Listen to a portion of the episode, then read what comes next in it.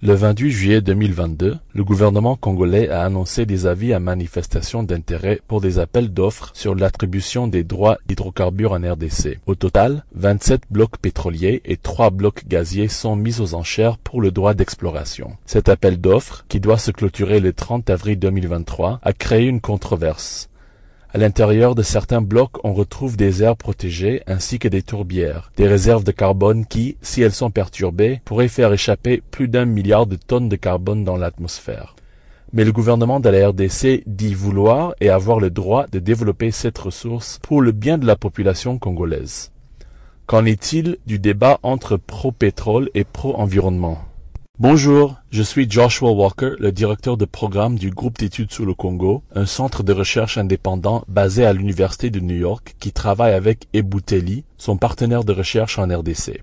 Bienvenue dans ce 23e épisode de la saison 2 de Ponajek, notre capsule audio qui décrit et analyse chaque semaine un sujet de l'actualité congolaise.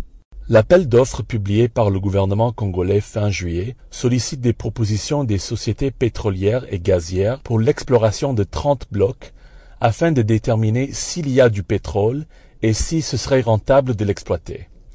Par la suite, les candidats retenus auront le droit de convertir les permis d'exploration en permis d'exploitation. Pour certains membres de la société civile congolaise et internationale, il s'agit d'un désastre environnemental planétaire à venir. Pour eux, même si les blocs ne finissent pas par être exploités, l'exploration aura tout de même des conséquences. Déforestation, destruction des habitats des espèces protégées, perturbation des communautés riveraines. De son côté, le gouvernement assure que les aires protégées ainsi que les tourbières ne seront pas touchées, qu'il existe des technologies de pointe qui permettent des opérations chirurgicales pour explorer sans impact environnemental important.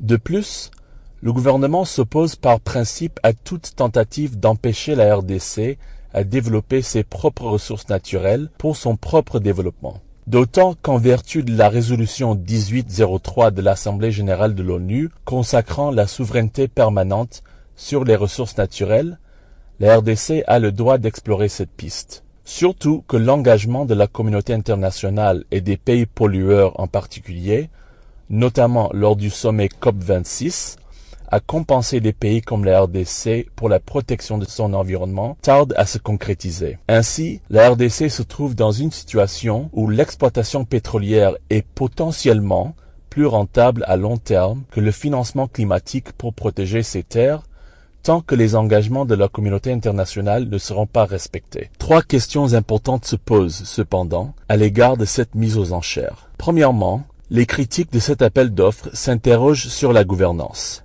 Jimmy Munguriek Ufoy, du cadre de concertation de la société civile sur les ressources naturelles, fait la comparaison avec le secteur minier. Je cite, si l'exploitation minière n'a pas développé le pays, penser que ce sont ces blocs pétroliers qui vont le faire, c'est rêver. Comment la RDC éviterait-elle donc de pareils problèmes de gouvernance dans le secteur pétrolier?